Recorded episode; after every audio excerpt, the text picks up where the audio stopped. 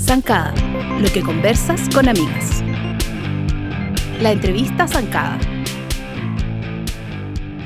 Bienvenidas al último episodio del año, eh, que tenemos que terminar celebrando, aunque las cosas no hayan sido tan bonitas este año, pero, pero no hay que bajar el ánimo. Necesitamos ánimo y para eso eh, invitamos a la más entusiasta de todas, Doña Celebraciones, Doña Eventos, Cami Prado, o también conocida como Camila Chef. ¿Cómo estás, Cami? Bien, ¿y tú, Patti? Bien, bien. Qué bueno, qué linda introducción.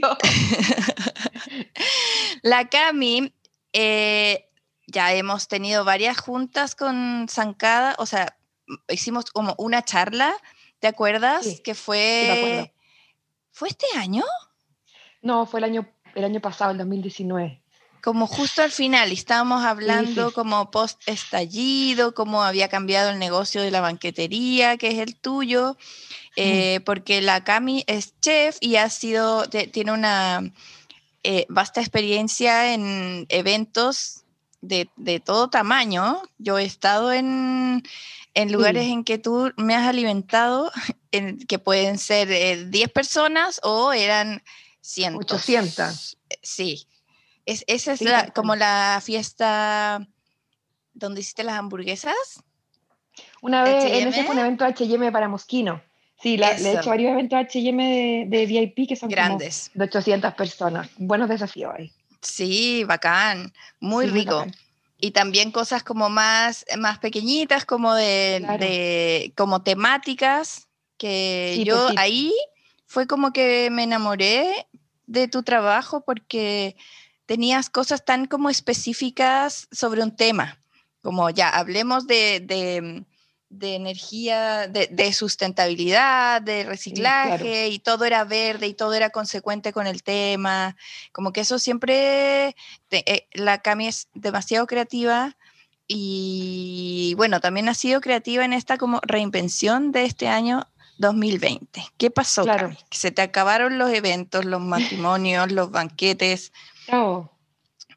Sí, como tú bien decías, yo me estaba como segmentando y diciendo, ya, este es mi nicho, en esto me quedo, eh, lo que me gusta hacer o lo en que yo me especializo, porque hay banqueteras de todo, es hacer eventos para marcas dedicados a lo que quieren mostrar en esa eventualidad. No hay un menú fijo, no hay un, no hay un menú que uno compre y pague y llega a todas partes igual. No, está inspirado en lo, el mensaje que se quiera dar en esa ocasión. Que lo, que tú bien decías, si el evento era verde sustentable, igual trato de hacer lo más sustentable todos mis eventos, pero trataba de ponerle todo, no sé, hacer todo vegano, comprar eh, siempre a emprendedores. Si el evento era inspirado en flores, íbamos a comer flores, oler flores, saborear flores, como todo iba a ser inspirado en eso. Y así dependiendo con las colecciones de ropa, con, con, con H&M, que es un excelente cliente que lo amo. Y ahora me pasó, sí, es bacán. Em, y lo, lo, que ahora me pasó, claro, que fue que en el estallido social fue como un golpecito bajo, en la panza, así como un golpe. Sí, como, ya, pero no importa, démosle, no vamos a hacer el evento, nos vamos a reinventar. Comencé a hacer eh, cenas de, de Navidad, que algo que nunca pensé, porque a mí no me gusta mucho como el tema delivery, como de dar como... eh, que la Cami está también como en, en, en, una etapa de construcción. También nos tienes que contar de eso. Sí. Por eso se escuchan ruidos el 2020 fue, pero el 2020 fue, pero con todo, con todo más. ya. Entonces mm, eh, me pasó que, claro, que estaba recién diciendo como, no recién, pero ya estaba como consolidada, como, este es mi nicho, esto es lo que hago, esto es lo que amo, lo que me sale bien y lo que la gente eh, sé que lo disfruta y lo diferencia, como a diferencia de una banquetera de matrimonio que hace otro tipo de trabajo increíble, yo lo hacía, pero a mí no, no, me, no me, apasionaba tanto, siendo honesta. Que es mucho como pack and play. Y a mí me gusta como todos los, todas las semanas desafíos distintos. Pero parece que me gustan mucho los desafíos. Entonces, nada, llegó el 2020. En marzo teníamos, Pati, no sé, debe haber sido, no sé, unos 30 eventos, casi. ¿Ya? Llenos y eventos grandes. O sea, yo tenía eventos, no sé, el 12 de marzo eh, tuve en la mañana un desayuno en el Instituto de Lujo inaugurando una tienda. ¿Ya? Y en la tarde tuve un cóctel para 650 personas porque se inauguraba Decathlon. Yo ahí, pero ya de vuelta a las pistas, soy mamá, tuve todo el 2019 de postnatal porque mi guaguita tenía leche alimentaria. Entonces, para mí, marzo, esa primera semana, fue la primera semana en que yo salí de mi casa, me levantaba temprano, podía salir sin mi guagua, tenía toda una logística hecha para poder hacerlo. Súper emocionada. Y el 12 de marzo tuvo esos eventos, salieron increíbles. Llegué la noche a acostarme contenta, como ya volví a las pistas. El 13 de la mañana ah. tenía que organizar toda la semana que venía, el 16 y 17 de marzo, tenía 11 eventos esa semana. 11. Estaba llena y estaba feliz porque era como, we are back, ¿cachai? Como muy, muy contenta. y nada, y me llaman en la mañana todos mis clientes.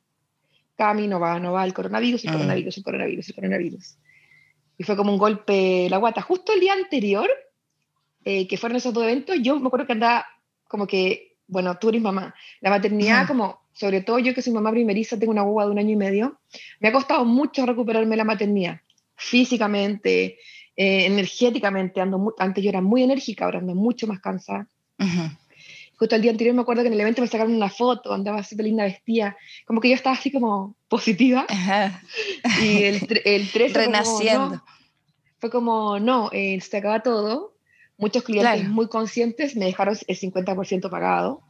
Mm. Otros fue como, estamos mal igual que tú. Sorry, no va. Fue como, no va y, no, y yo compré un montón de cosas. Tengo una bodega llena ah, pero ¿en serio? Sí, heavy. Ay, qué duro las repercusiones de esto. Y nada, y el fin de semana estuve como en shock, como shock. Mm. Y, el lunes en la mañana me desperté, bueno, yo llamé a mi contador el viernes y le dije, mi contador es viejo y es como viejo seco. Es como típico, es, un, un viejo como pesado, pero seco y como duro, como ¿Ya? Pero me ha servido un montón porque tenemos todo súper ordenado gracias a él.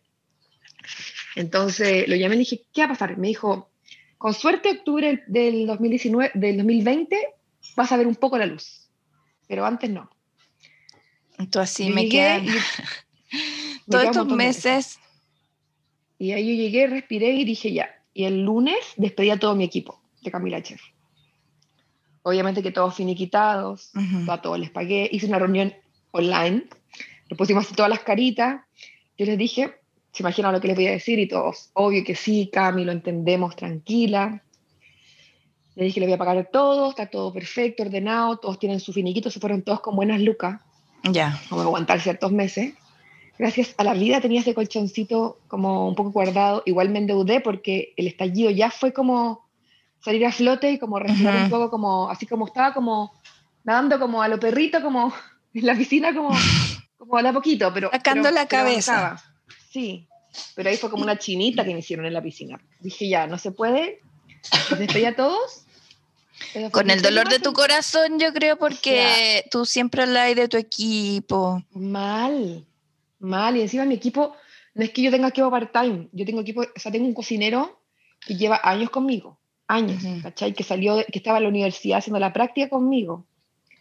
Eh, la, la, la, chica que trabajaba conmigo como mano derecha era garzona, y después de Garzona, que se terminó ingeniería comercial, pasó a, a trabajar conmigo.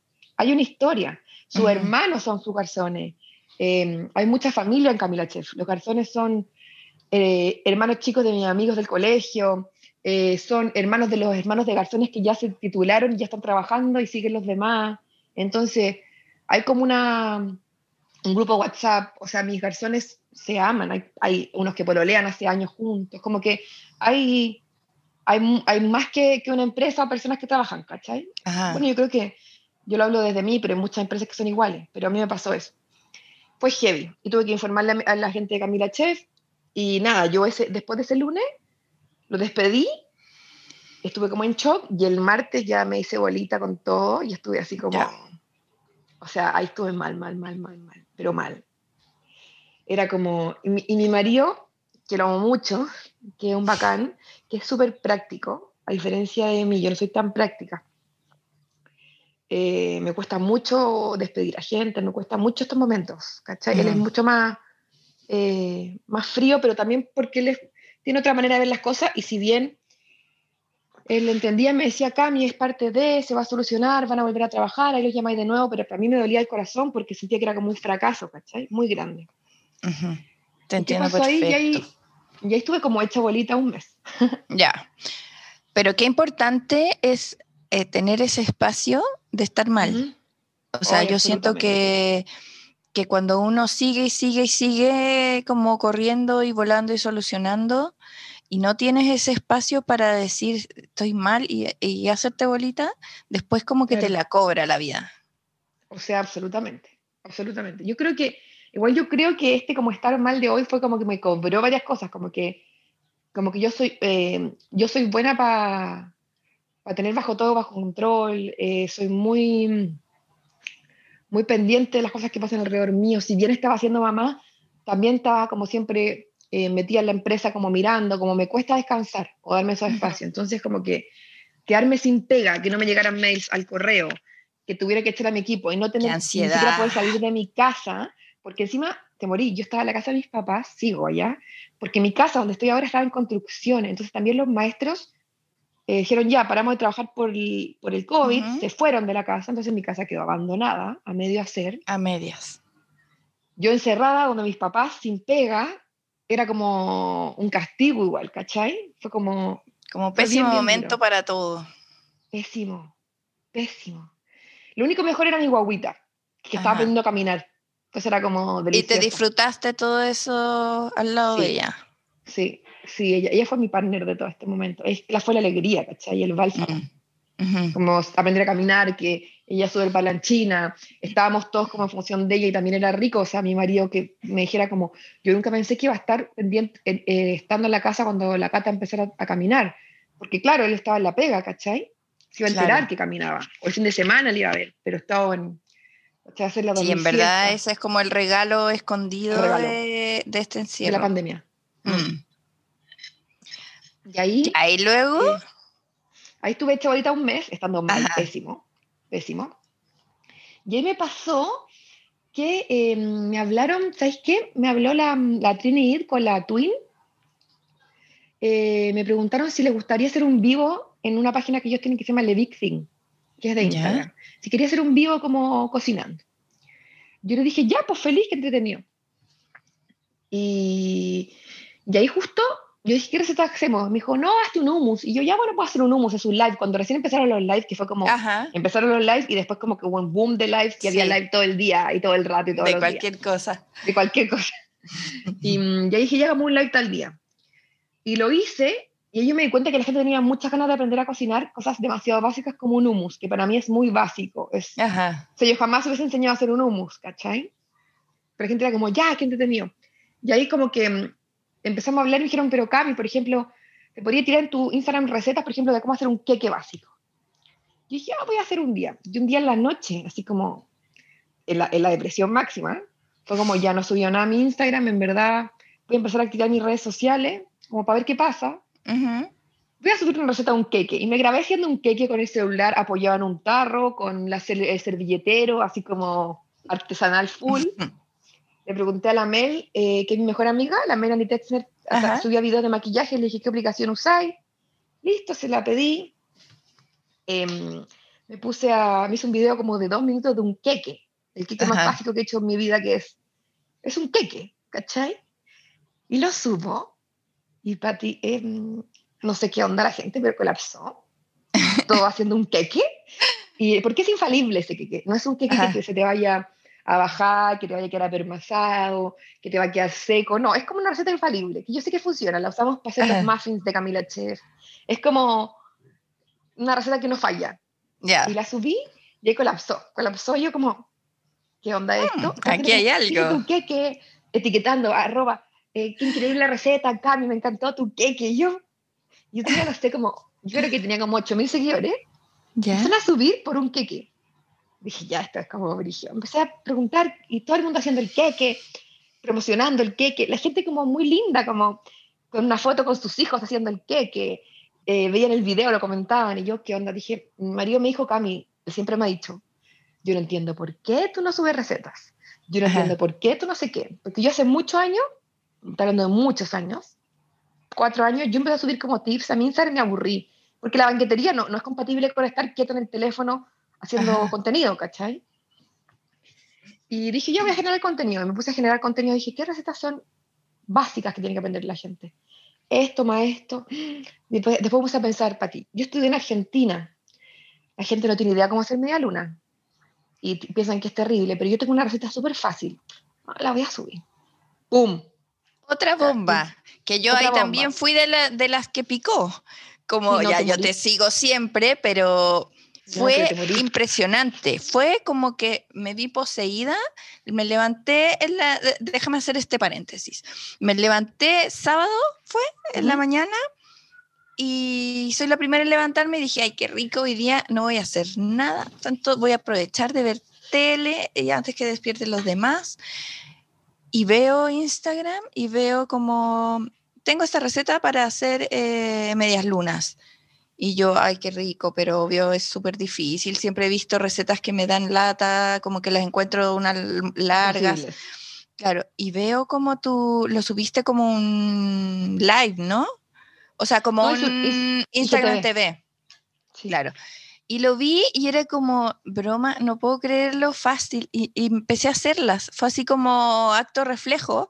Y fui de esas señoras amorosas que te sacó la foto y te la mandó y te etiquetó. Linda. No, es que no podía creerlo, porque uno se siente muy orgullosa de verlas así en filita y como, no puedo creer que fui capaz de hacer esto que se ve tan pro. Sí, po. Sí, pues esa es la idea. La idea es como que yo dije, voy a hacer como cocina libre de frustración, ¿cachai? Esa era como mi, mi, mi meta, porque me pasa que además este universo es conocido para mí. O sea, yo la única que seguía cocinera que subía recetas ricas en la coña churra, que la sigo hace un montón y me cae bacán, y, pero ella era como de otro estilo y todo, pero no seguía cocineros, ¿cachai? Ya. Seguía banqueteras y gente de, de mi evento, del rubro, tú, el, la gente con la que estoy trabajando. Y claro, empecé a abrir un mundo y dije, oye, hay mucha gente subiendo contenido. Y ahí también... Eh, eh, me pidieron una receta para una revista, dije, ya, qué buena, la voy a mandar, y ahí caché que había más cocinero, dije, voy a subir receta, empecé también a como comparar como lo que habían en, donde, lo que estaban haciendo mis pares, y dije, mira, voy a hacer esto, pero voy a hacerlo un poco más fácil o más amigable. Y ahí fue como, yo no quiero como que la gente se vuelva chef profesional, quiero que tenga la mano recetas, que le simplifiquen la vida, sobre todo en este modo cuarentena que estábamos ahí súper encerrados. Entonces en la cocina de mi mamá, porque no estaba en mi cocina hermosa de mi casa, me puse, la, como que la, la mononé un poco, porque mi mamá es como cocina ochentera, como cero mi onda, fue como, puta, tenía unas plantas que tenía en mi casa, me fui, las busqué, las puse atrás como ya, filo, grabándome con un palo selfie que me compré así como por internet, así como, o sea, un aro este para grabar. Sí. Y nada, me puse a grabar y, ya y a hacer video y empezaron a funcionar por las medialunas y tú hiciste, yo ese día como que las recordé, pero yo cuando las subí, me acuerdo que las subí, yo siempre las subía como el domingo en la noche, o el sábado en la noche. O sea, al otro día en la mañana ya habían muchas personas que lo habían hecho. Una vez subí una de pretzel y también la subí un domingo en la mañana y el domingo en la tarde, gente mandando, o sea, la hacían inmediato. Porque también yo no sé, algo es lo que tienes que hace que uno sienta que puede Mm. y que además va a ser algo como heavy, como algo superior, no sé, como, como tú me dices, como es lo, eh, cosas básicas o lo que uno necesita saber, pero se ve demasiado pro y uno, y uno siente como un logro súper grande. Sí, bueno, esa es la idea. De hecho, como que yo creo que em, a lo que más he recibido, como que ha sido súper lindo, de gente que no conozco y he conocido un montón de gente ahora, es que me dicen como, lo haces ver muy fácil. Claro. Como, y, y, y, y motivas mucho a hacerlo. Entonces, al motivarlo, al final eh, voy a hacerlo de inmediato, como, como que estoy como que subo una receta y digo, esta semana la tengo que hacer. O sea, la gente es como, hay gente, hay, hay chicas que, y, bueno, hay muchas mujeres en mi comunidad, muy de mujeres. Em, también hay hombres, pero son muchas mujeres, el 90% más o menos. Es como que la semana la meta es hacer la receta que yo subí semanal. Súper lindo, po. o sea, ¿cómo, cómo feliz creando contenido que realmente sea útil y que la gente lo ejecute? Y ahí fue como, chuta, esto, esto, esto está muy, muy bueno. Como está, está pasando algo choro acá que no debería, no debería como pasar por alto. Y ahí dije, Pati, ¿sabes qué? Voy a empezar a crear contenido, pero también voy a ofrecer clases de cocina online. Ajá. Y subí un post, le pedí a una amiga que es diseñadora, porfa, hazme un, un post bonito, no sé qué hacer. Esta, o sea, para mí, esta cuestión de concurso, no sé qué, no sabía. Y yo veía que los seguidores me subían, y tampoco tengo millones, pero tenía 8 mil, y ahora tengo 26 mil en meses, ¿cachai? es harto, es son como, es duplicante, casi tripliqué el número. Sí, po. Heavy.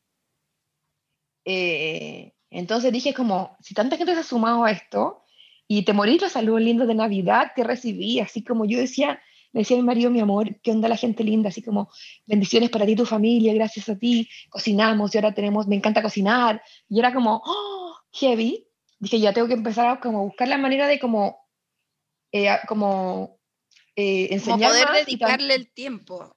Claro, y también ver si, o sea, ya me encanta la banquetería, pero también sé que esto no se va a retomar en mucho tiempo más, ¿cachai? Mm. Entonces, si no se va a retomar, ¿qué podemos hacer? Podemos perfectamente ver otro nicho en el que me, pueda desarrollar laboralmente, haciéndome feliz a mí y ayudando a gente que le gusta cocinar a cocinar en su casa, que está encerrada, aburrida, a un panorama distinto.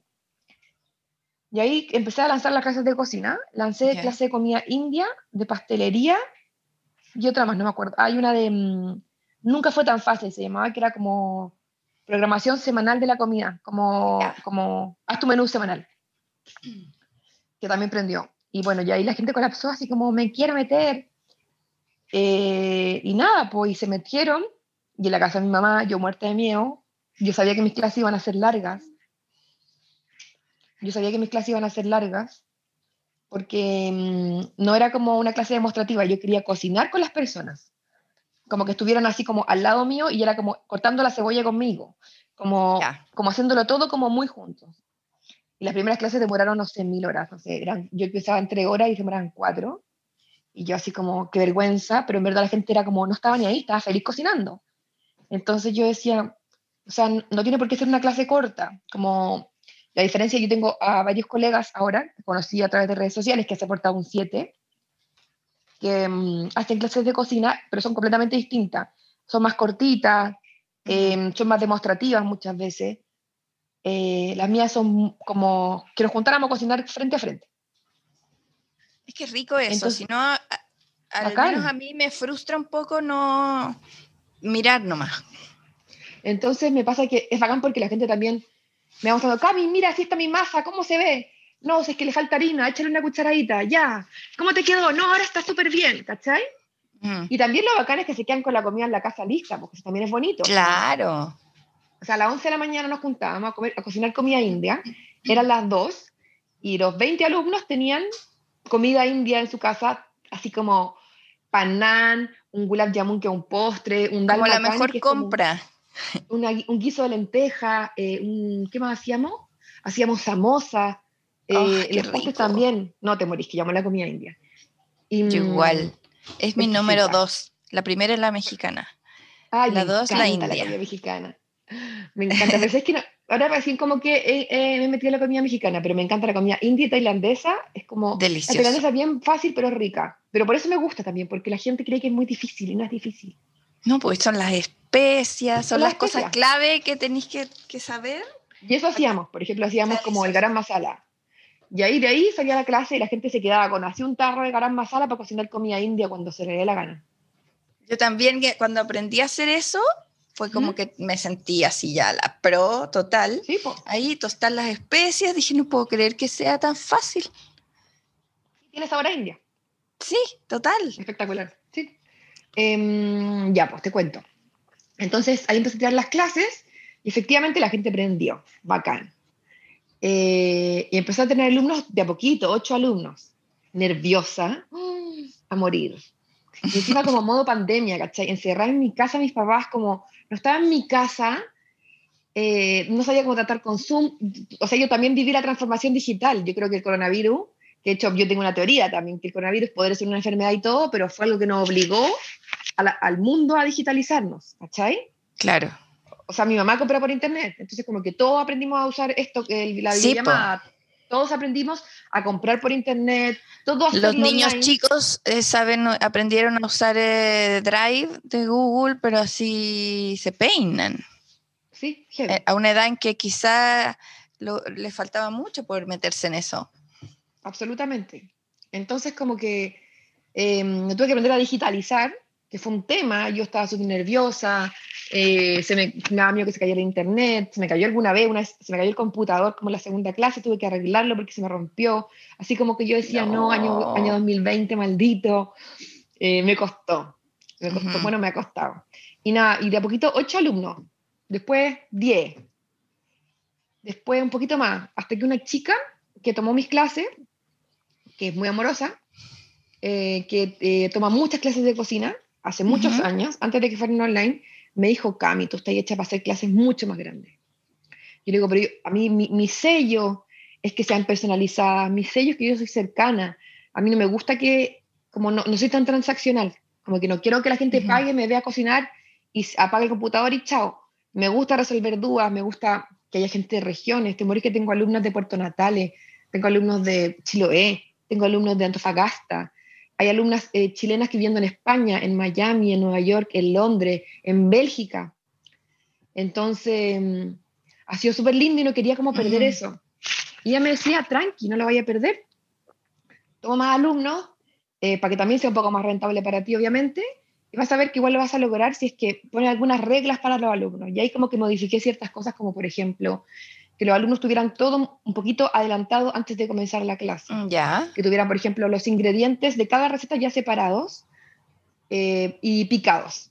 Entonces era un poquito más rápido y podíamos interactuar igual, pero no perdíamos tiempo en picar una cebolla porque la cebolla ya estaba picada. Cosas que no eran terribles.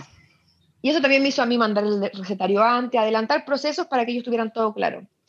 También justo un emprendimiento eh, de una chica que se reinventó en pandemia, eh, esta vendía verdura a domicilio y, me, y, yo le dije, ¿no te gustaría hacer las cajas de las, de las cosas, de, la, las clases y tú las vendí? O sea, nada para mí, solamente como no te interesa. Y me dijo, ¿sabes que sí? Y empezó a todos mis alumnos a entregarle la caja con todo lo que necesitaban para ellos, ellos no fueran al supermercado, pero todo. O sea, yo pedía agua de rosas y ella ya le llevaba agua de rosas. o sea, no solo las verduras. No, todo. Todo. Y, mm, o sea, yo quería lemongrass para comida tailandesa y todos tenían su lemongrass. Entonces también era hermoso. Gente de regiones con ahí con los ingredientes. Hasta Chiloé llegaron las cajas. ¿En serio? O sea, además como que potenciaste otro emprendimiento. Claro. Otra reinvención.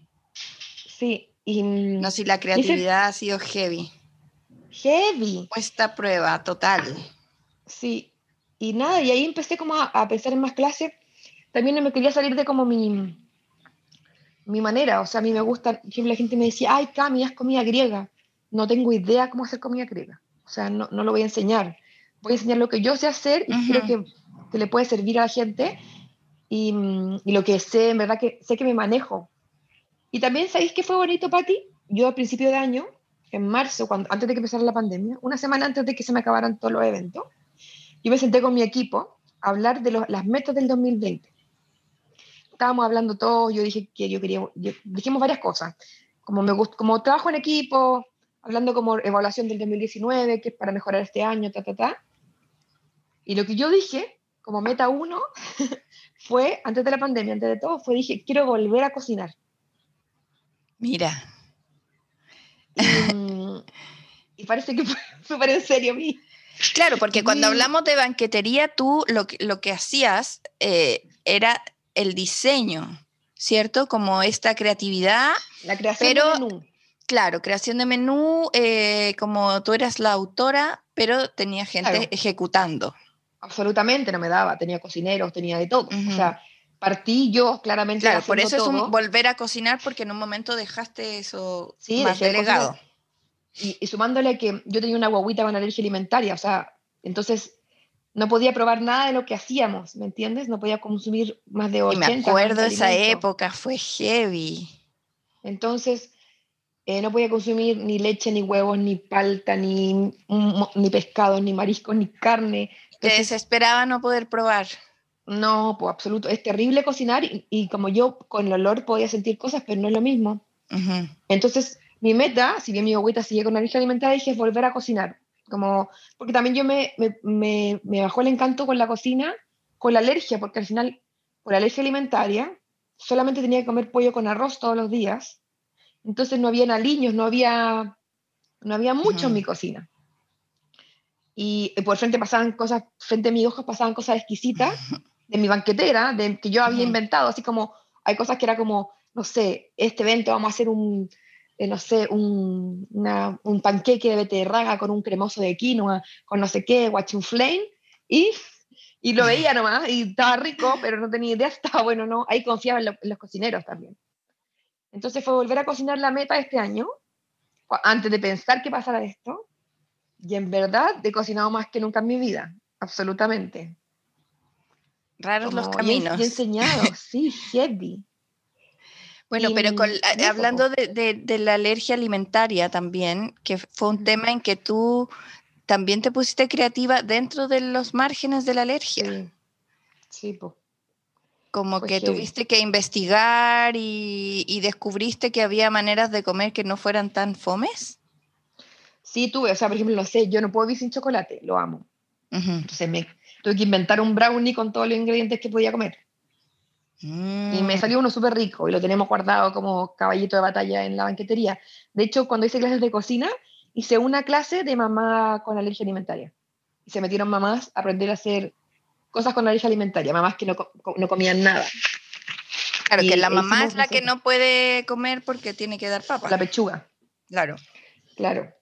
Entonces fue así y, y nada, y, y, volví a cocinar con todo. Nunca pensé. Y también nunca había como, ahora, ahora ya es que se calmó un poco, o sea, no se calmó, pero ahora que podemos salir y todo, me vine a hacer los talleres a mi, a mi, a mi taller, mis, clases de cocina, y es heavy como también se profesionalizó todo. Yo tenía mucha ansiedad por mostrar que yo podía hacer las clases mejor aún. Me pasaba en la casa de mis mamás, que al final también era chistoso, porque eran las ollas de mi mamá, los cuchillos de mi mamá. Yo, todo lo demás estaba embalado o estaba en la otra casa y yo no podía salir. Y cuando me puede venir a hacer las clases para acá, también para mí era como...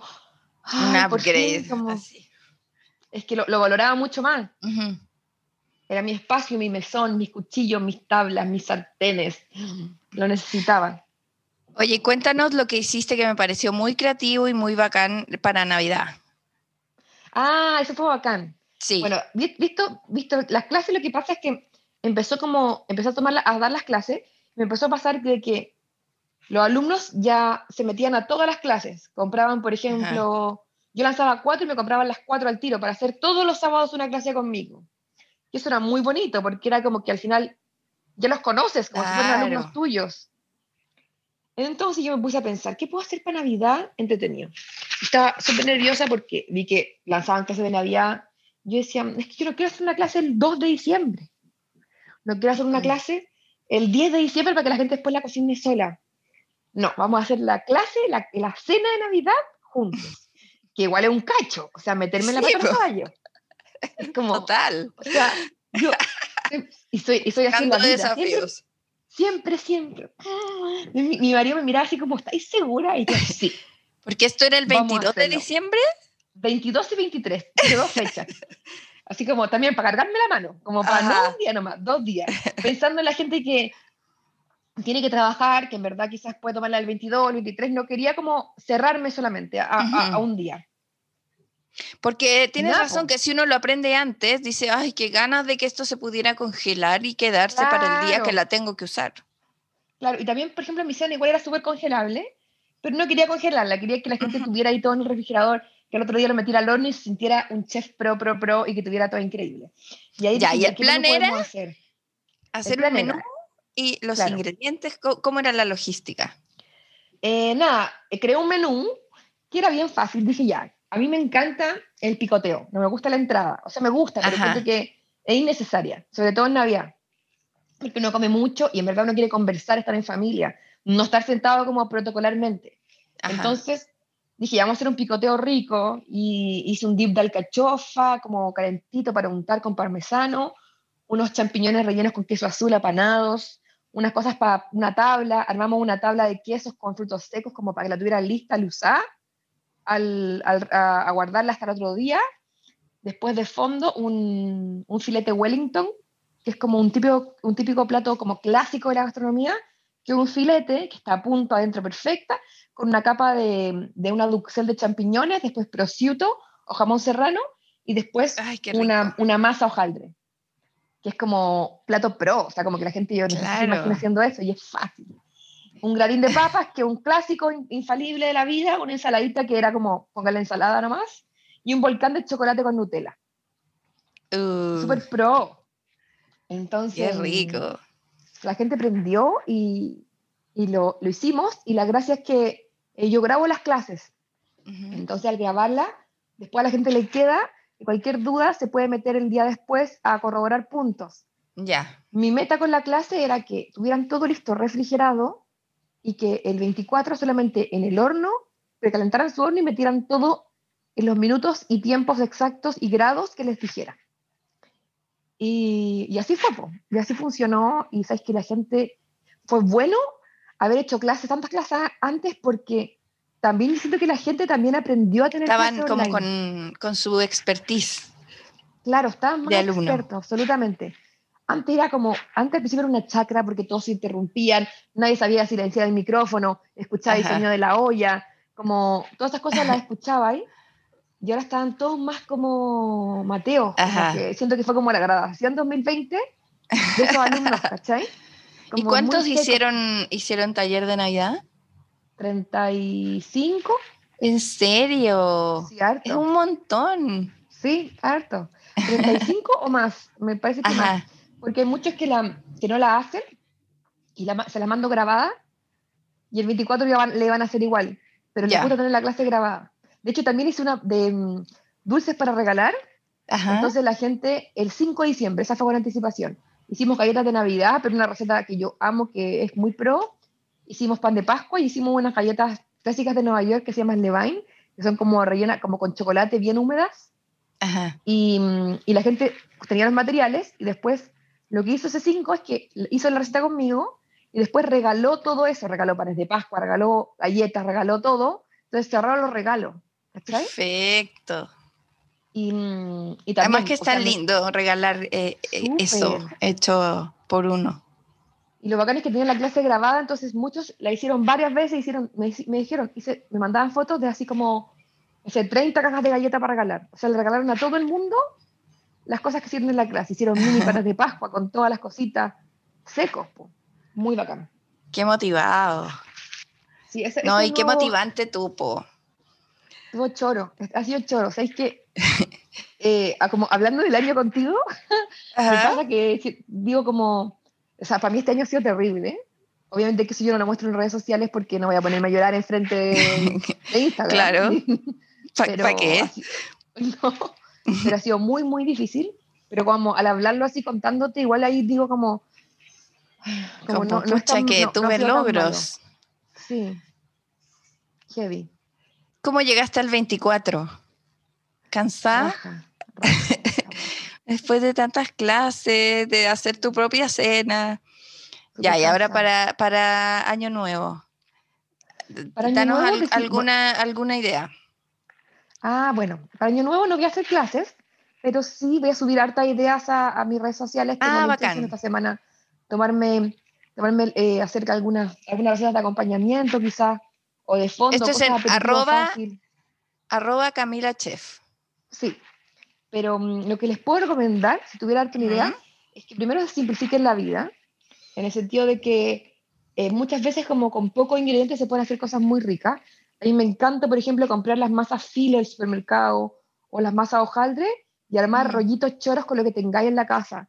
O sea, con, con, no sé, tocino, queso, y quizás, no sé, una hierba rica y hacer un rollito con la misma masa de pascualina y cortarla tipo cinnamon roll, meter al horno, tenía un aperitivo tan fácil y tan rico. Con las masas filo se pueden hacer empanaditas de lo que tú quieras. Entonces, si tenéis como en tu familia gente vegetariana o vegana, podía hacer un increíble, un increíble aperitivo hecho por ti, con estas masas que son facilísimas, con un relleno rico, que hasta después podéis tener como congeladas y tenerlas para al resto de las semanas, de hecho, como tipo menú.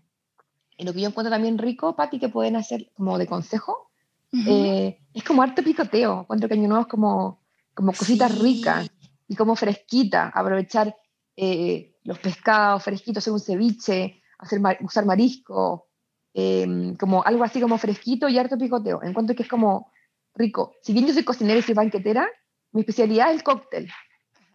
Eh, porque siento que el cóctel es como donde uno puede probar de todo. Claro, la creatividad, po. Ahí tenéis como mil opciones. Exacto, o sea, si te gusta la comida internacional, como no sé, me encanta mi evento, de hecho, mi evento es siempre cóctel. Yo trabajo con un concepto que se llama small bites, que son pequeños bocados. Y al final, con estos pequeños bocados te podéis mover por el mundo entero con 10 bocados. O sea, podéis comer un, algo, algo, no sé, una macha la parmesana, después un rollito thai, después eh, un, no sé, un, postrecito indio, después algo como más peruano, ¿cachai? Y tenéis como un baile de sabores en esa noche exquisita. Y, y también es, es como una experiencia, pues no solamente como el hecho de comer, sino como de, de pasarlo bien comiendo. Claro, y este es como un buen momento para, para innovar y hacer algo como choro. Yo en Navidad le hice como una carne con unas papitas en gajos que les encantan con horneadas con aceite de oliva y, mm, rico. y cúrcuma, como que queden amarillitas.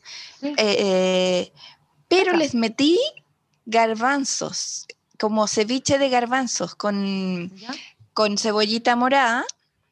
Y como que no son tan buenos para la legumbre. Y oye, así, comiéndosela, a todos les encantó. Como que sentí que, que era perfecto momento para innovar con algo que quizás no comerían regularmente y después ya te queda como en el como en tu en tu menú de vida y lo vuelves a repetir. Sabéis que sabéis que vaya a hacer eso y va a ser un éxito. Sí. Y ahora tenía pensado para que bueno, me, me siento bien con tu idea porque tengo pensado hacer rollitos con estas masas de arroz, de como de papel de arroz te funciona igual, ¿no? Que, que, las masitas de masa filo. O sea, no igual, pero como el concepto. El concepto sí, puede ser rollito. la gracia de los rollitos vietnamitas, que yo los amo, que vaya a ser, es que son tan frescos. Sí, pues, y con soya. Con soya o con... ¿Y con qué los rellenas? Porque yo había pensado solo así como zanahoria, pepino y no ah, sé. me gusta.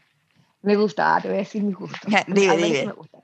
Eh, me encanta esta combinación. Ah, atención, tomen nota. Me gusta lechuga. ¿Ya? Eh, lechuga en la base, por ejemplo, pongo el papel de arroz y pongo una lechuga como finita para que no se rompa. Entonces hago otra capita y eh, le pongo, voy a decirte dos sabores. Una que me gusta, que es salmón ahumado, almendras fileteadas, mm. palta, cibulet, queso crema. Pepino, también podría ser pepino. Ese uno. El dos, camarón, mango, Falta cibulet. Eso voy a hacer. Con mango, rico. Y, uno que, y el vegetariano, o sea, el vegano, me encanta con zanahoria, pepino, cibulet, hojitas de cebollín, eh, como cortaditas en juliana en, bastoncitos chiquititos, y eh, maní. El, el, vegano con maní, claro, con maní delicioso. Y otro, allá, ah, otro más, todo el menú. El que me gusta también es... yo estoy anotando real. Seca. el que me gusta también hacer, que lo hago un montón, es que agarro pollo desmechado ¿Mm? y le agrego curry tailandés.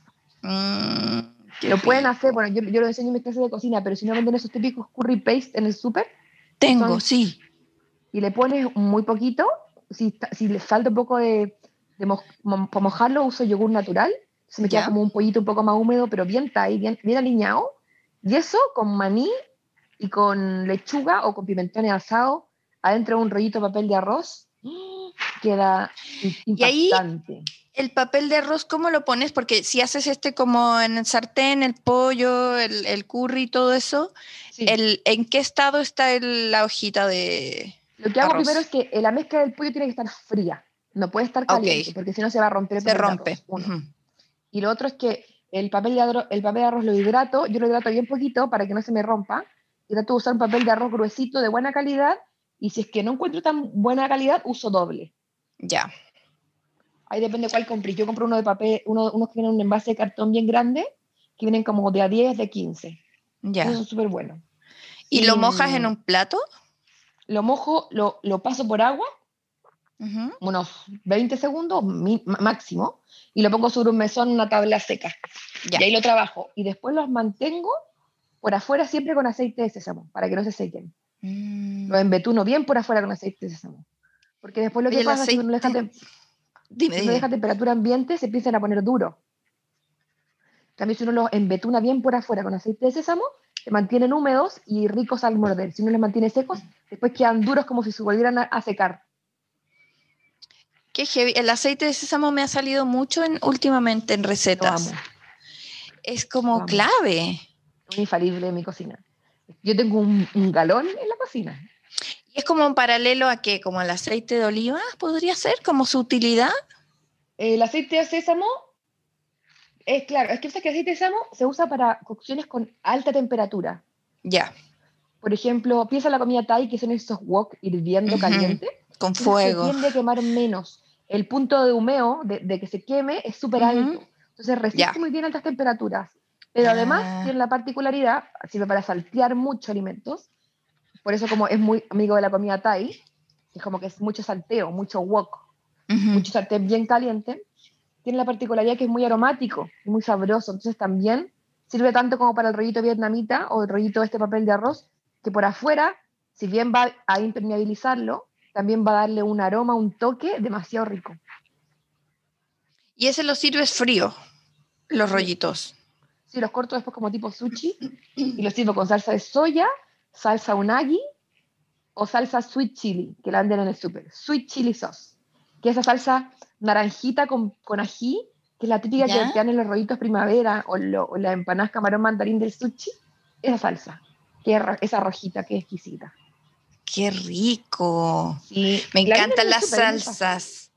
Aprendí a hacer, o sea, mi amiga la Cookie, que es como seca, eh, su marido cocinero, tiene estas pizzas, la madre pizza, que tú encargas y te, y te mandan a la casa tres eh, masas de pizza eh, hechas en masa madre y el pack de tomate, y o sea, la lata de tomate, de, salsa de tomate y el pack de, de mozzarella. Entonces tú las armas.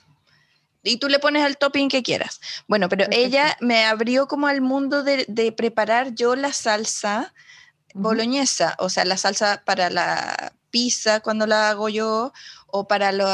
Y es otro mundo, como dejar de usar las salsas compradas. Sí, po. Hacer como tu salsa. Absolutamente. Es como un, upgrade gigante y no es tanto trabajo más. Es un congelarla, guardarla. Sí, po. Absolutamente. Yo subí un tutorial, bueno, subí un tutorial en, en Camila Chef, en el Instagram, y me hice canal de YouTube, cáchate, po. ¿En serio? sí, me hizo un canal de YouTube. Bacán, bacán, porque hay gente que es más de YouTube, más Instagram. Ahí llega ya todos. Sí, y de hecho, eh, eso hicimos y hay como una serie de, en, el canal de YouTube y en el Instagram se llama Básicos de Cocina. Básicos. Entonces está el pesto, la salsa de tomate, la salsa boloñesa, em, las cosas básicas que tienes que aprender, como eh, no me acuerdo ya, tengo la claro, básicas, pero, pero súper ricas. O sea, yo no hice pesto hasta el año pasado, como que no. Para ti quizás es muy básico, claro. porque lo encuentras fácil, pero uno no sabe que es fácil. Entonces ahí desbloquea el logro. Absolutamente, y la gente lo agradece, es como, ahora tengo mi pesto, yo hago como, trato de dar, por ejemplo, otro tipo de pesto con otras semillas, cosas así y la gente al final lo hace porque sale un poco más barato y se dan cuenta que es igual de rico. Esa es la gracia. Ha sido como un año, yo creo que acercarme yo mucho a la cocina, pero también me di cuenta que tengo la capacidad, que es súper bonito, de acercar la cocina a mucha gente. Y eso ha sido como, yo creo, como el, el, mayor como logro o como, y también como el mayor nanay, como hacia mí misma, como decir como no está todo mal, ¿cachai? Como... Mm. Esto ha sido como lo de todas maneras, de todas maneras, ustedes ahora si no la seguían ya, la van a seguir y van a ver que es demasiado chistosa, que habla mil por hora. No, y lo mejor es que a veces pones velocidad rápida a tu video para que alcance más el tiempo y entonces como eh, ya velocidad de la luz. De la cable total, como si fuera Así me pongo como, pongo música clásica, me pongo los lentes y me pongo a hablar como enciclopédicamente de la receta, como explicando como la teoría, ¿cachai? Como la teoría... No me encanta. Y la gente lo agradece y me dice, es que aprendí mucho. Y yo, ay, qué bueno. sí, porque siempre está... esa es la finalidad, eh, siento eh, en que si, si tu receta fuera difícil o no se entendiera nada, tú no sentirías que lo lograste. La idea es que la gente se sienta capaz de hacerlo. Sí, absolutamente. Y lo hizo capaz de todo, muy bacán. Estoy muy contenta con eso, en verdad. Ahora que lo hablo contigo, me doy cuenta, como digo, vamos que se puede. Como, como sea lo que sea el 2021 que venga, Ajá. como ahí estaremos. Como o haciendo clases o banquetería o lo que se dé. Ahora no sé mucho lo que se va a dar, pero, pero sé por lo menos que tengo, tengo ahora este, este nicho súper bonito y esa comunidad también muy bonita de Camila Chef, que nunca pensé que iba a tener, o sea, jamás. nunca, nunca, me vi, ¿caché? yo era la que Ah, yo te veo todo el rato, eh, desde que te conocí. Cami, te agradezco un montón terminar el año de nuestro podcast juntas eh, y con, con, este mensaje que en el fondo es como una historia de algo que, que nos ha pasado a todos y una linda manera de ver cómo la creatividad eh, surge a veces ante las cosas difíciles. Te mando un beso gigante y un mucho mejor año siguiente. Ay, Pati, muchas gracias a ti por invitarme, me siento súper honrada. Em, no, no sé, encuentro que eh, la comunidad zancada también es femenina, power, eh, es como una zancada a la vez. Este año me hizo tanto sentido como y también siento que, que es bonito ser parte de, del último podcast del año. Lo encuentro como, me siento súper honrada. Así que muchas gracias. Eso. Besote. gracias, Cami. Chao, chao. Todo lo mejor. Chao, chao. Desde la casa. Claudius, ¿en qué has sido más flexible este año que otros años en tu vida? Estaba pensando eso porque en el especial Zancada, en la editorial, terminé diciendo, si uno no es flexible, se quiebra. Y encuentro que este año nos ha exigido así ser flexibles o estamos fritos. Uf, sí. O sea, si me preguntas ahora en qué, podría, no sé, numerar muchas cosas, yo creo. pero puntualmente... Entre lo práctico y lo espiritual y lo laboral, formal. Dejar de, dejar de planificar tanto la vida, ¿cachai? Es como vivir, vivir un poquito más, más el momento porque realmente ha cambiado tanto la, la forma de poder como proyectarse. Está, está horrible. Yo soy muy, muy como estructurado en mi en lo que quiero hacer yo antes planificaba con mucho tiempo como por adelantado mi, mi vida, mis días, mis vacaciones, mis viajes, mi lo que fuera. Y, siempre que, siempre que me, sacan un poco de mi calendario, así es como que ah, entro como en, crisis. Y este año ha sido una crisis tras otra, porque uno no ha podido, que te dicen que ya no te puedes mover de aquí para allá, que te... O sea, hay... Que esto que se iba a hacer ya no se va a hacer. Heavy, o sea, a mí se me han caído, mira, este mes de diciembre yo iba a tener como seis shows, ¿ya? Así como shows chicos o medianos, iba a viajar a Concepción, iba a hacer uno en, Temuco también, antes del, del, eclipse, y yo le decía a todos que sí. Vamos, vamos, sí, vamos, ningún problema, no sé qué, todo bien, vamos, vamos. No he hecho ninguno y no voy a hacer ninguno. Se cancelaron. Sí, todos se cancelaron. No a mí, a todos. Entonces, es como, ya, hasta, hasta que no sea el día antes, hasta que no tengas como la certeza de que no va a haber un cambio dentro de las condiciones, dalo, déjalo anotado, o sea, hazte cargo de haber dicho que sí. Pero yo, al final es como que decía, sí, vamos, vamos, hagámoslo. ¿Y qué pasa con el Claudius de hoy cuando le dicen, no, sabes que ya no? Comparado con el Claudius de hace dos años, un año. Es como que, no sé, siento como que ya no me, ya no me afecta tanto. Ya no, ya, no te desarma. No, no me desarma tanto. Quizá, quizá me desarmaría si, no sé, estoy trabajando en un disco, ponte tú, y alguien me dijera a mitad de camino, pucha, eh, queremos mezclar con otro. Ahí como que igual sería, ya, pero es que eso es otro tema. Claro, no es, claro. O sea, eso te dolería más. Pero eso no, eso claro, igual es lógico porque no es por fuerza mayor. En este caso ha sido todo mucho por fuerza mayor, como se le llama. No, pero mira, en general yo creo que también la flexibilidad, en mi caso, eh, ha tenido que crecer harto estos últimos años. Bueno, yo, yo empecé ha estado forzada. Sí, empecé a practicar yoga hace muchos años. no lo practico muy, muy, muy constante, la verdad, las cosas. Pero me da mucha risa porque es, es muy, eh, ¿cómo se dice? Muy simbólico.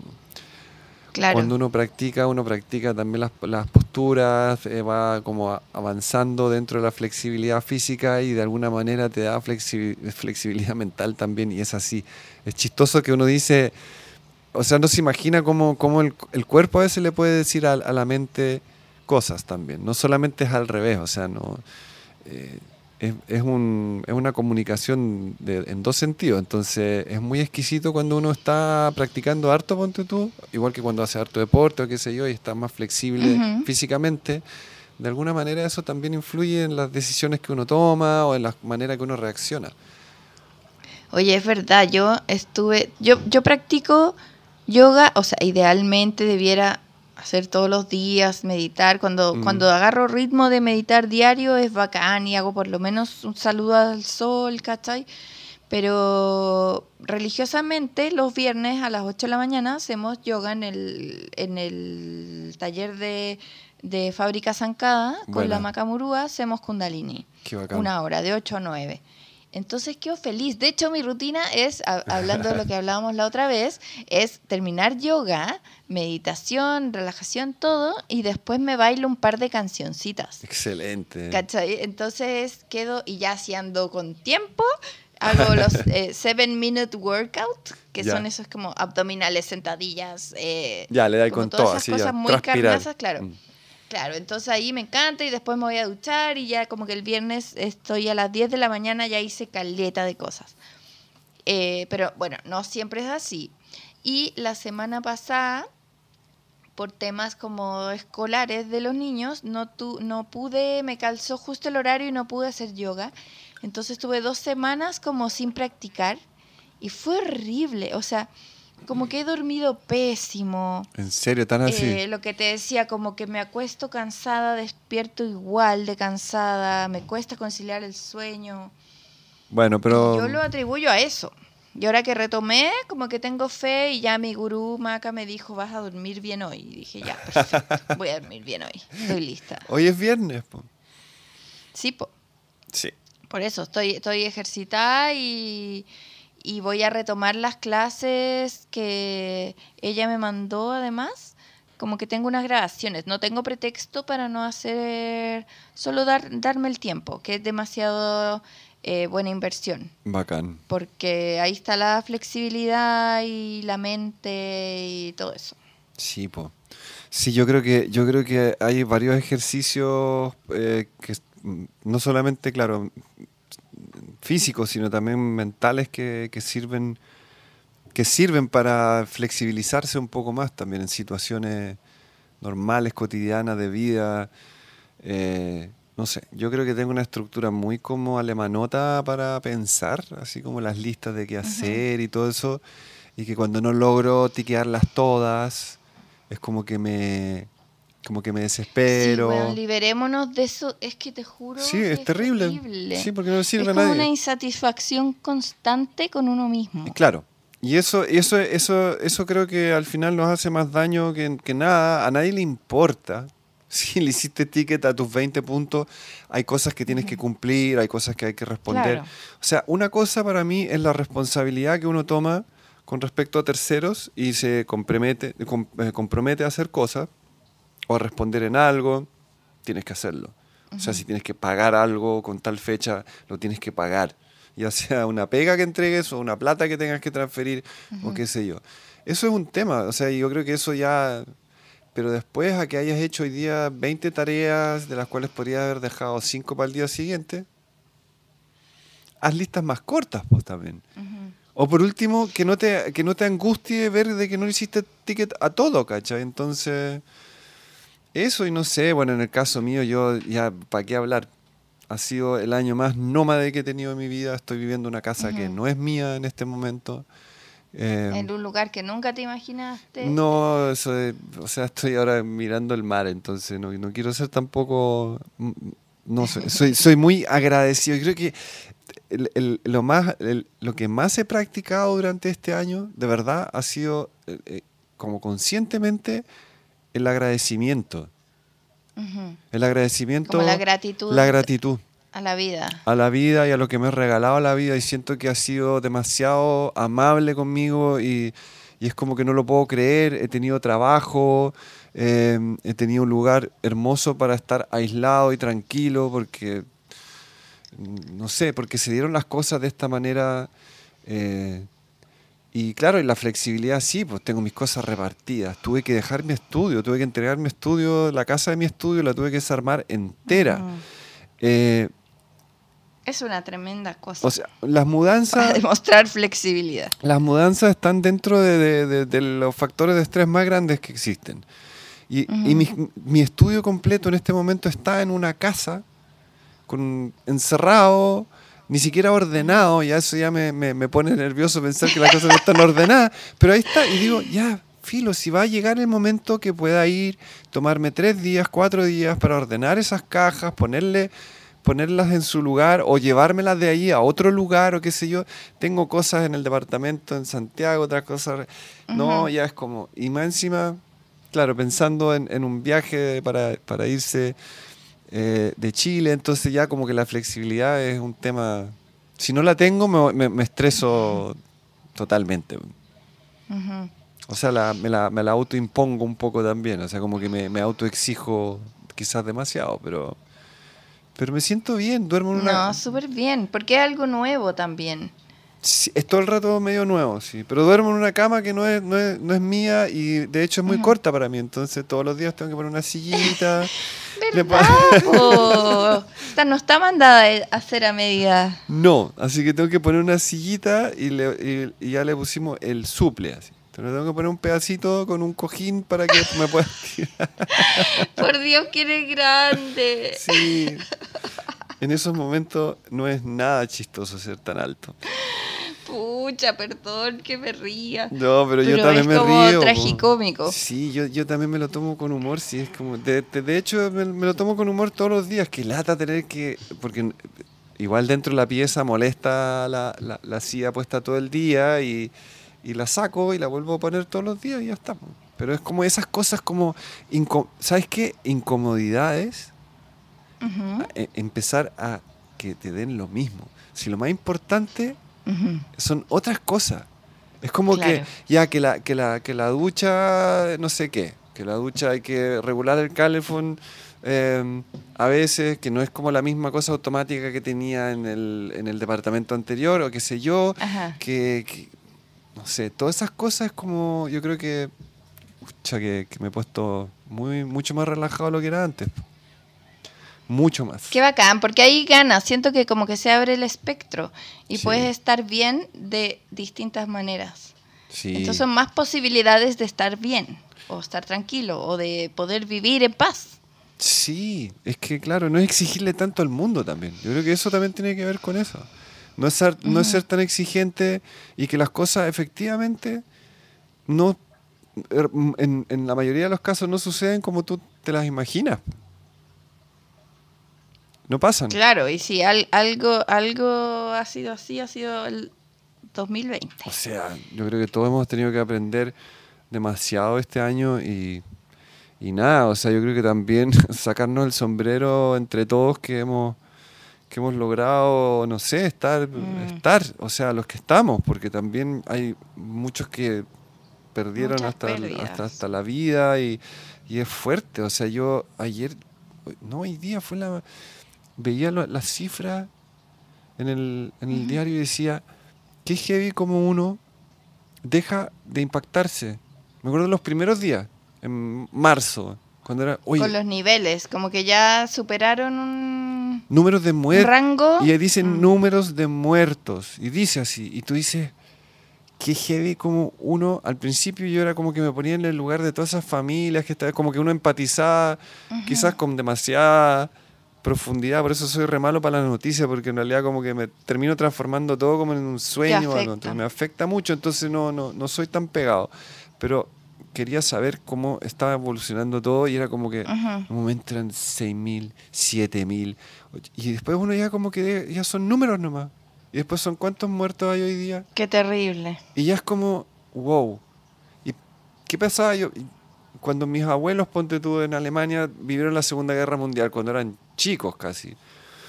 Uno dice, uy, que debe haber sido terrible todos los días. Impactante. Y ahí te das cuenta que todos tenemos como una resiliencia, como que nos empezamos a acostumbrar a las malas noticias. Normalizar. Mm. Qué loco eso, ¿eh? No lo encuentro bueno tampoco, porque al final. No. Al final te insensibiliza. Vas deshumanizando. Sí, sí. Así que yo creo que igual hay que seguir como en la misma. En la misma parada, cuidándose tampoco, no siendo porfiados, porque sí, me encantaría vivir en un, en un país, en un estado donde la gente o sea, o en un mundo, porque esto no es solamente en Chile, donde confíen tanto en que tú en realidad te quieres cuidar y quieres cuidar al resto de que no tengan que poner estas reglas malditas de que no te puedes mover libremente. Em, me siento como pero que al final es necesario porque sí pero igual me siento como un estado totalitario así es como que últimamente me he sentido como mm. como estaba en una dictadura básicamente nos están dictando qué es lo que tenemos que hacer eh, igual es fuerte que, te quiten la libertad de movimiento dentro de tu país. A mí me afecta igual, así es como que yo creo que eso para mí es algo que yo necesito. Y claro, ahí hablando de flexibilidad es como que tengo que flexibilizar y decir, bueno, este año va a ser muy estático nomás. O sea, es como que ya lo fue. Y el próximo probablemente sea una réplica distinta, pero tenemos que prepararnos. Mira, a mí me cuesta incluso como pensar en el próximo, estoy muy así como al día y, y como yendo con lo que vaya pasando, ¿cachai? Porque entre que me aterra o me estresa más pensar mm. en, cómo va a ser o cómo no va a ser. Eh, y para mí también ha sido como de gran desafío porque eh, también el tema de seguir trabajando, de tener niños en el colegio, de que tienen que adquirir nuevos hábitos, eh, también es como, como que la rutina incluso me hacía bien, ¿cachai? Como la estructura que había que tener en ciertas cosas era como un, un alivio, porque yo tengo esa necesidad de control. Entonces eran, hay tanto que no puedo controlar que con esto, esto poquito, esto casero doméstico que puedo controlar, me hace feliz, ¿cachai? Claro. Pero eso es, eso es lo que hay como que barajar y la invitación que dejamos como para cerrar este año, eh, nuestra como, como filosofía que, que, que, usamos todo el rato en los últimos meses fue como, como vivir una zancada a la vez. ¿Cachai? Como un pasito. Me gusta. Pasito a pasito. Me gusta. Así está bien. Oye, mira. Y adaptándonos. Antes, antes de cerrar, antes de cerrar este año, entonces te voy a invitar.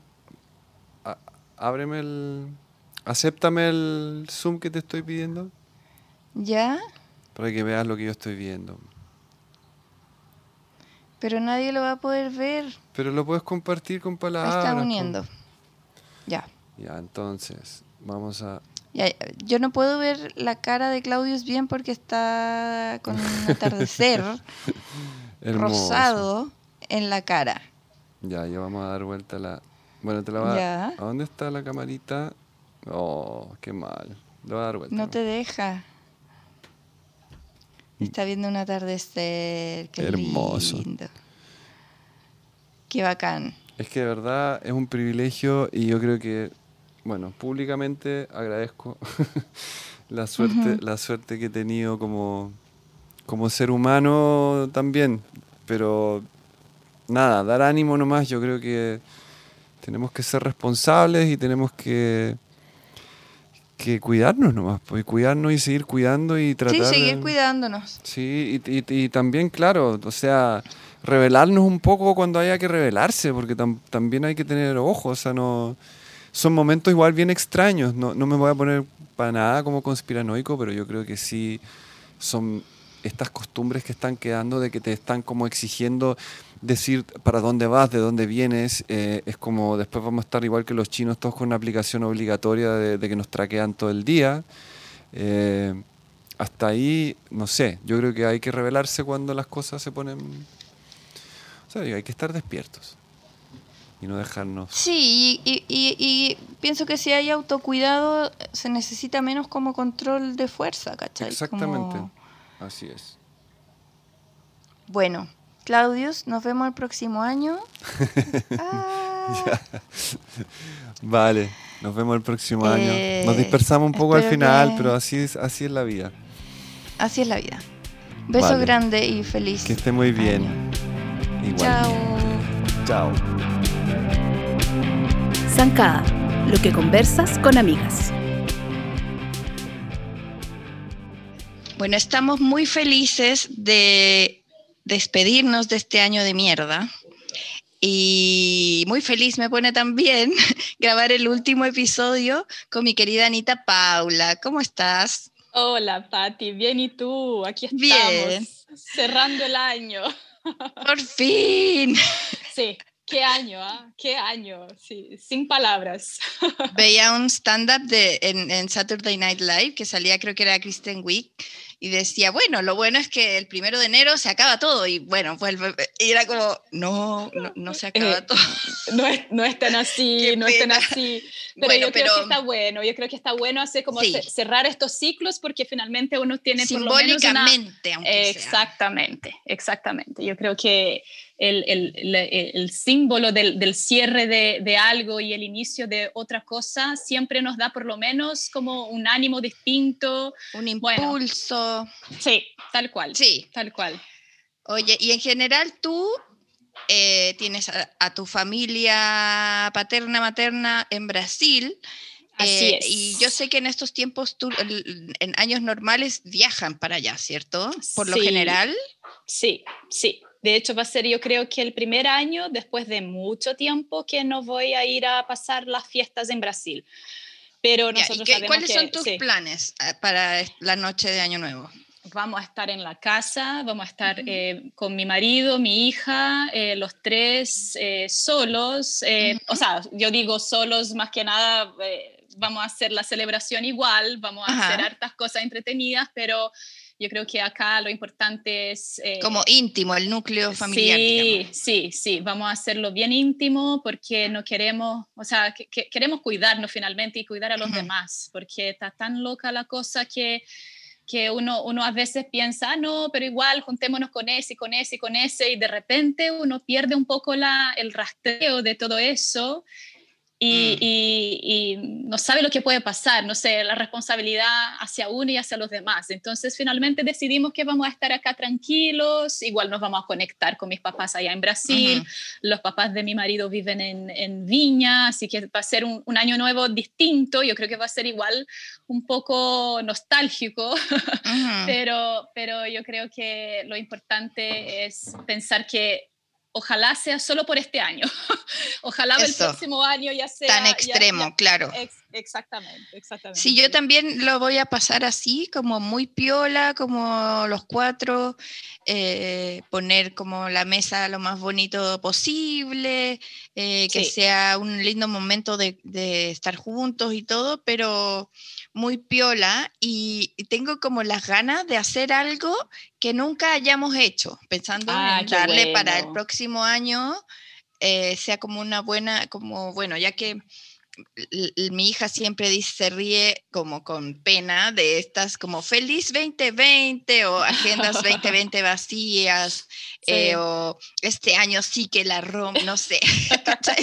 Entonces como hacer algo, ya que eso no funcionó claramente, como hacer cosas distintas eh, igual a mí me encantan las cábalas. Antes que tenía como más capacidad de, de cerrar cosas, ponte tú, cuando trabajaba en la oficina, dejaba impecable mi escritorio, como para que el ah, próximo año empezara bien. Claro. Ahora lo veo medio difícil, como que yo pueda dejar impecable, así como voy a tratar, voy a tratar siguiendo los, los consejos de nuestra Dani Orb, que, de Vero Orb, que hicimos el, el taller de fábrica zancada eh, y a ver si logro terminar de ordenar ese closet, ¿cachai? Como que me motivan esos cierres. Claro, yo creo que por lo menos dejar una tarea resuelta, aunque sea una tarea pequeña, pero ¿sabes esas tareas que se vienen arrastrando? Por ejemplo, ahora que tú me dijiste eso, me acordé que nosotros hace rato, pero yo digo hace rato, fácil hace un año, que estamos planificando poner fotos por toda la casa. Entonces me compré en una promoción muchos marcos de fotos de todos los tamaños, grandes, medianos, chicos, qué, qué sé yo. Y estaban acá, hace tres meses que los tengo acá. Finalmente, la semana pasada mandé algunas fotos a imprimir, entonces por lo menos yo creo que vamos a cerrar el año poniendo las fotos y las imágenes en las paredes. Ah, me encanta. Y dejando así como esa, esa tarea, check. sí, y además que te cambie el paisaje. En la casa te vas a pasar por, e, por, ahí y va a ser distinto a como estaba antes. Y, y que necesitamos variar, eh, que haya cambios y que, bueno, vamos a seguir harto en la casa Sí. ¿Tú estás con modalidad trabajo eh, en la casa full? Estoy trabajando full, no, full en la casa, full en la casa. Si bien en, en, el lugar donde trabajo ya algunas personas que están haciendo, están volviendo de a poco, una semana en la oficina, otra semana en la casa, otra semana en la oficina van alternando, pero la verdad es que yo y especialmente las personas que tenemos niños chicos, que tuvimos ese, ese año raro con temas de, de, de, no solo teletrabajo, telecolegio del colegio que fue mm. bien intenso, entonces finalmente me quedé acá y la verdad es que fue un año igual de productivo que los otros años, pese a todo la Qué bueno darse cuenta de eso, el lado bueno de todo esto es como ver lo que sí podemos hacer. Sí, totalmente, o sea, yo me siento muy cómoda en decir que no perdí productividad, no, obviamente que fue mucho más caótico, a veces terminaba yo a las 11 de la noche eh, contestando los mails que no pude contestar durante el día, pero el trabajo se hizo igual. Entonces, eh, esa, da, esa eh, da igual una tranquilidad en relación a, estar en la casa. ¿Y en qué curso va tu hija? Pasa ahora primero básico. Ah, qué heavy. Sí, sí fue, fue, tuvo, tuvo su año en kinder y fue, y fue Mira, dentro de todo yo creo que la, Nina fue mi, mi, gran maestra en ese, en ese año, ¿ah? porque dentro de todo lo difícil, es una niña que vio casi, solo vio durante la primera semana a sus amigos de forma presencial en marzo, y luego ya empezamos con eh, las clases online. Y, y, aún así aguantó, eh, se conectaba, se adaptó. Súper se adaptaba en las clases de música, de arte, bailaban, quería conectarse. O sea, en ningún momento noté, obviamente que hubo ahí unas pataletas de por medio, pero es súper normal finalmente, hasta uno. Podrían haber sido en años así, o en pandemia o no en pandemia. No, totalmente. Dentro de todo, así como esa capacidad de adaptarse, de ser flexible, de, de ver el lado positivo. Lo, lo, lo, triste es que nosotros íbamos a hacer una ceremonia de graduación de kinder de forma presencial, pero como estamos ahí con las restricciones sanitarias, entonces finalmente se postergó la, la, la graduación. Pero, en fin, eh, siempre, siempre ahí vamos a tener que también adaptarnos, adaptarnos y ahí el próximo año yo creo que van a empezar el año con una ceremonia de bienvenida más, más cuática. sí. Primero básico. Qué heavy, sí, Como decíamos en la editorial de la revista de aniversario, que aprovecho de invitarlos a descargar y leer está para que... Buenísima, está buenísima. Sí, ¿cierto? sí. Que bueno, para los que no no cacharon, este año Zancada cumplió 15 años y como siempre hicimos una revista de aniversario, pero esta vez fue un poco más centrada, aunque tiene varios temas, eh, fue bien centrada en como en la historia que en el fondo es como la historia de cualquiera de los hace 15 años, de cómo era el mundo claro. distinto el 2005 cuando partimos con Zancada. Eh, y está entrete, porque la Andrea Lagos y la Belén Leighton hicieron una investigación demasiado chora en la que eh, hablaron con los implicados, definimos por año, entonces... Eh, claro, en, cierto momento empiezo yo a escribir, después empiezan a, unir las amigas, después la amiga de la amiga, la polola del amigo, como en este caso. Eh, y, bueno, y varias cosas que van pasando y está entrete. Está fácil de leer y... Está súper entretenido, es como un viaje en el tiempo y encuentro fantástico justo al comienzo cuando, cuando tú comentas el, el, cómo nació Zancada finalmente, que Pedrito era, era era recién nacido prácticamente, era guaguita. Y, lo, y, lo, y, lo, y, tú dijiste que sentiste unas ganas de más que nunca de, de producir, de hacer cosas, una energía, y de ahí saliste adelante y, bueno, aquí estamos, 15 años después. Sí, qué heavy. Y bueno, lo que decía era que, que, como que la gran lección de este año es que tenemos que ser flexibles, lo que tú estás diciendo ahora. Eh, si no te quiebras, te rompes y uno lo pasa más mal porque Exactamente. Eh, hay que lidiar con los niveles de autoexigencia también. Totalmente. siento que este año todo el mundo ha estado más comprensivo, más tolerante o debiera al menos ser así.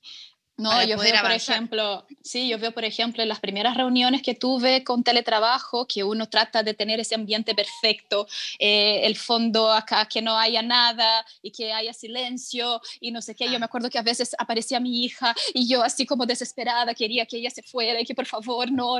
Y de repente me di cuenta que así, yo estaba en medio de la reunión y con personas importantes, qué sé yo, y de repente veo, me miro a la pantalla y veo detrás mío mi hija saltando en el colchón, así con todo, y yo empecé a reírme porque fue tan chistosa esa escena y todos se rieron, obviamente, porque vieron a la niña saltando acá detrás mío. Y ahí empecé a relajarme y situaciones similares con otras personas. Y claro, que a todos les pasa a todos les pasa, entonces ahora ella se sienta a mi lado, escucha, saluda y listo. Entonces me relajo mucho más y mucho mejor. la cosa fluye mucho más finalmente, lo que tú dijiste, o sea, ya basta de esa autoexigencia de que todo sea perfecto, porque no va a ser, va a ser como tiene que, ser. Exactamente, entonces hay que hacer lo, lo, lo mejor que podamos dentro de mm. nuestras condiciones, eso es. Sí. Oye, Anita, yo te, me interesa mucho que conversemos de las costumbres de Año Nuevo de Brasil, que quizá tú vas a, conservar alguna o aplicar alguna acá, pero yo me acuerdo que tú nos contaste una vez que se vestían de blanco, por ejemplo. Sí, mira. ¿Cómo, es un típico Año Nuevo en Brasil? ¿Tú de qué ciudad eres? Cuenta yo, primero. Ah, yo soy de São Paulo, sí. Yo soy de São Paulo, eh, y, pero siempre, o sea, durante toda mi infancia y adolescencia yo iba a pasarlo, yo pasaba los años nuevos en la casa de mis abuelos, que estaba como a dos horas de São Paulo, en una ciudad chica, eh, con toda la familia, y teníamos todo ese, era, somos una, una familia muy, muy típicamente brasileña en términos de costumbres, de celebraciones y todo eso. Eh, pero un año nuevo, yo diría que hay muchas cosas que se hacen y, yo, si bien yo cada vez menos soy supersticiosa, hay esas cosas de año nuevo no logro deshacerme, no hay caso vestir blanco de todas maneras o vestir colores fuertes, colores eh, claros, no sé, por ejemplo, un amarillo. Como escapar del negro. Exacto, exacto. Colores oscuros normalmente no ponemos. Por lo general es blanco, o sea, especialmente si uno va a la playa, es todos de blanco. Es súper lindo eso. Entonces, finalmente, todos de blanco o dorado o plata o Y eso es como un buen augurio, como de brillo, de luz. Blanco, claro, blanco que significa paz, eh, amarillo, plata, eh, no sé, rosado, amor, eh, verde, esperanza. Entonces, cada uno tiene su, ahí su, su, símbolo. Eh, bueno, siempre con una prenda, una, una, parte de la ropa que sea nueva. Yo, por lo general, los calzones siempre me compraba. Más fácil, claro. calzones blancos, o sea, calzones nuevos. Nuevos. Claro, y siempre lo que hacíamos era eh, y eso es una tradición que tenía con mi hermana y con mis primas. Eh, en, el, en, la noche anterior, eh, o sea, la noche de Año Nuevo, nosotros nos encerrábamos en la pieza y poníamos como cintitas de colores en nuestros calzones. Entonces, el mm. calzón blanco y poníamos una cintita, no sé, amarilla para la plata, una cintita rosada para el amor, otra cintita, no sé, azul creo que para la salud. Y siempre hacíamos ese, ese ritual ese rito nosotras cuatro. yo tengo una hermana y dos primas que somos prácticamente hermanas. entonces, entonces siempre nos, nos encerrábamos en la pieza, ya, ahora tú, ayúdame acá. Y era nuestro rito de año nuevo de preparación, era poner las cintitas acá en, el, en la lateral del calzón. Qué eh, bacán. Sí, bueno, eh, las comidas que es un poco similar a lo que hacen acá, comer, por ejemplo, lentejas, eh, granada, eh, granos en general que, que, que, eh, simbolizan la abundancia, la prosperidad, etcétera. No comer, por ejemplo, eh, em, no sé, gallina o pollo, porque dicen que cuando comen van hacia atrás. Entonces, como tenemos que comer cosas que van hacia adelante. ¡Ah, qué buena! ¿Y qué hacen como de plato central, como de plato fuerte? Por lo general lomo de cerdo, eh, un arroz, lentejas eh, y bueno, y en realidad un poco de todo, la verdad, es siempre una, una cantidad de comida absurda, o sea, siempre sobra demasiado, una semana para los otros días, claro. Sí, pero, pero por lo general eh, alguna carne, pero como te dije, o sea, que no sea una ave porque tiene esa, esa idea de que cuando come va hacia atrás. y el pavo es ave y es como un clásico que se cena pavo. Claro. Claro, claro. Pavo por lo general se come en la Navidad, pero año ah, nuevo. Ah, cierto, cierto. Claro, claro. Entonces, eso es la parte de comida. es difícil, bueno, además de cocinar el pavo, encuentro. Así como ese pavo prototipo. Gigante, como, no, Igual lo encuentro rico si está bien hecho. Sí, es rico. Me gusta, yo, soy una asquerosa porque me gustan como los, la parte como, como, como el cuero, como ah, dorado, es que, grasoso. es sabroso. Sí, perdón los vegetarianos por esta imagen. Pero... Sí, sí, no, yo, yo, yo, yo también, o sea, yo, en fin, yo, a, mí, a mí me gustan las comidas así como tradicionales. Eh, y bueno, esa es la parte de comida y bueno, cuando llega más eh, cerca, cercano a las 12, eh, siempre hacemos esa... lo que se hace es que cuando da las 12, o sea, cuando ¿Mm? ya empieza el año, estamos en el pie, con el pie izquierdo y empezamos el año con el pie derecho, o sea, saltamos hacia el pie ah. derecho, como para empezar el año con el pie derecho. Entonces, como 5, 4, 3, 2, 1, Levantas como un flamenco, levantas el pie y saltas al otro. Eh, Lo voy a hacer, oye. Sí, sí, eso de saltar. O yo, en realidad, yo dije, pucha, en realidad no quiero seguir saltando con el pie izquierdo y recién saltar al derecho, porque de repente, imagínate si el reloj mundial empezó antes, yo, yo, yo pasé el año por el, con el pie izquierdo. Entonces, Entonces estáis volando. hago, yo, yo salto con los dos pies. Yo dije, yo salto con los dos pies porque yo dije, ¿sabes qué? Mejor entrar con los dos pies de una. Así que si uno está en la playa, obviamente saltar las siete olas y cada, a cada ola que uno salte hacer un deseo. Eh, ¿Qué más? Ay, pero eh, qué lindo pasarlo en el mar, en Brasil. Mira, yo una vez tuve la experiencia, pasé varias veces en la playa, pero una vez fui a Copacabana, en Río, con mis amigas, y fue una experiencia de verdad maravillosa. ¿Cómo fue? No, fue maravillosa. ¿Cuál era el plan? nosotros estábamos alojados en un sector eh, eh, más o menos lejos de, la, de, Copacabana y nos fuimos en micro. Pero había una, había una energía en el aire, todos vestidos de blanco, todos con flores, con comidas, con champaña, yendo a la playa y, y de verdad una energía maravillosa. Y nosotros nos llegamos temprano porque allá uno tiene que ganar su espacio. claro. Entonces llegamos relativamente temprano y estuvimos allá y la gente saludándose y sonriendo. Y ahí cuando, partí, cuando ya empezaba más cercano a las, a, las 12 de la noche, eh, ya esa, esa, esa expectativa como esperando los fuegos artificiales y los fuegos maravillosos, de repente nosotros estábamos así como pegadas mirando al cielo y un espectáculo maravilloso. Ahora, son cosas que hoy en día son cosas que uno, uno, cuestiona mucho. Primero la aglomeración, o sea, obviamente que ya probablemente no va a pasar. Los fuegos artificiales ahora están tratando de que sea lo más eh, silencioso posible también, pero en ese entonces que fue hace unos 15, 15 uy, hace tiempo, hace unos 15 años, eh, fue, fue una experiencia maravillosa y de verdad fue, fue una noche muy inolvidable. Yo estaba con amigas muy queridas, entonces eh, fue, fue un, momento muy lindo y, todos abrazándose en la playa y champaña para allá y gente que se metía al mar y mucha música. Y ahora, al día siguiente, ni te cuento la, la basura que quedaba en la playa, pero en fin, mm. son, son las cosas que uno tiene que ir aprendiendo a, a, a, resolver, pero fue, fue un año muy, muy lindo. Qué bacán.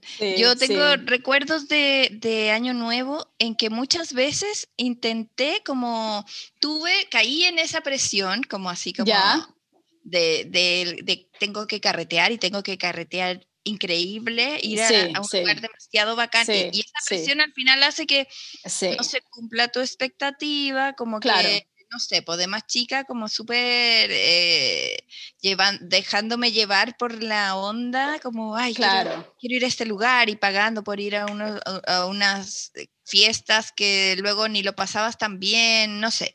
Y me acuerdo que, o sea, siempre he pensado entre más relajada es mi noche eh, mejor, como menos pretensión, estar con buena compañía y más que como en una fiesta masiva, así que yo eso no lo he hecho nada de menos.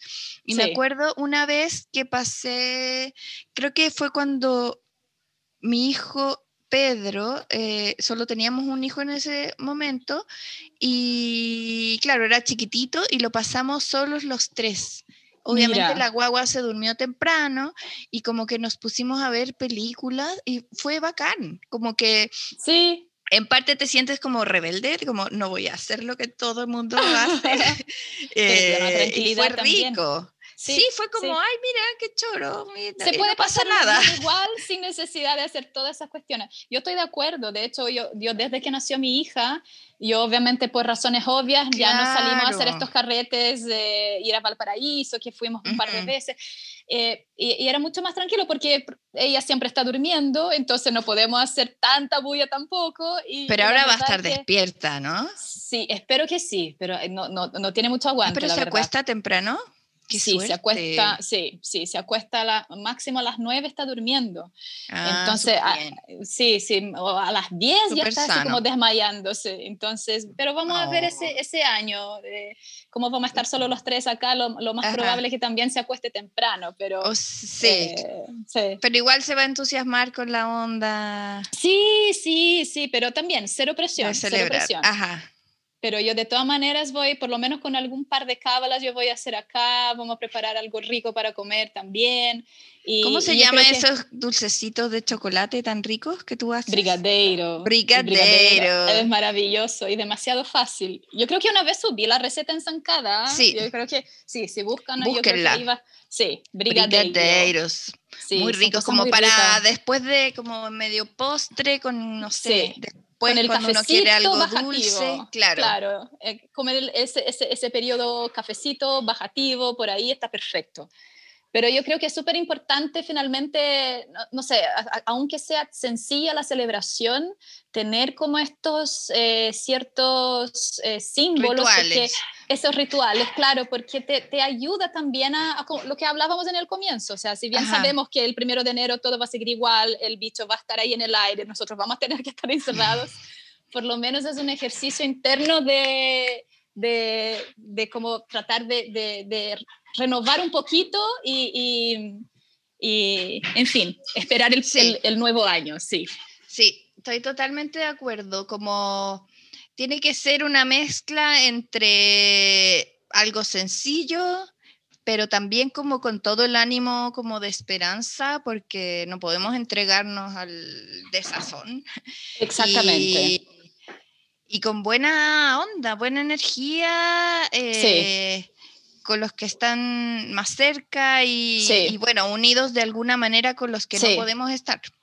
Sí, sí, yo creo que ahora, no sé, yo estuve pensando mucho en eso, porque cómo vamos a estar lejos, por primera vez Navidad y Año Nuevo, voy a estar lejos de mis papás, que nunca habíamos estado, o pasaba mm. Navidad o Año Nuevo ambos con ellos. Pero finalmente uno, yo, yo, creo que uno tiene que pensar así, ¿cuál es mi prioridad ahora? Mi prioridad es la salud de todos, ¿cachai? Entonces, como que, eh, y obviamente que, que, lo mismo con mis suegros también. Entonces, eh, esa, esa, es la prioridad y, y, así como queremos estar el próximo año. Entonces, es una especie, no voy a decir que es un sacrificio, porque en realidad no, no, no es que lo vamos a pasar mal, pero yo creo que es, ver, poner qué, qué, es lo más importante en tu vida, la salud de mi familia. Entonces, desde ahí el resto tú te adaptas. Eh, y, y, desde ahí tú adaptas tu celebración, desde ahí tú adaptas, en fin, tu... Y abrirnos a nuevas formas de hacer las cosas. Y que esa es como, exactamente, como la tónica de ahora en adelante, en general. Sí, sí, de todas maneras. Anita, te mando un abrazo gigante. Gracias por acompañarme en el último episodio del año.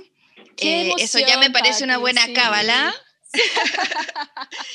y ya nos veremos el próximo año. Sí, de todas maneras, eh, fue, fue, un honor eh, participar ahí en la, en la, en la última edición del podcast Zancada 2020 y de verdad espero que todos tengamos un año mejor y, y que tenga, todos tengan una, una celebración eh, flexible, pero muy, muy feliz. Eso es lo más importante. y cuídense mucho, por favor. Un abrazo gigante. Un abrazo. Chao, chao a todos. Hasta el próximo año. Escúchanos cada semana en Spotify o en tu podcast player favorito como el podcast de Zancada. También te invitamos a seguirnos en Instagram, Twitter y Facebook como Zancada y a leernos todos los días en zancada.com, donde encuentras todos los temas que conversas con amigas.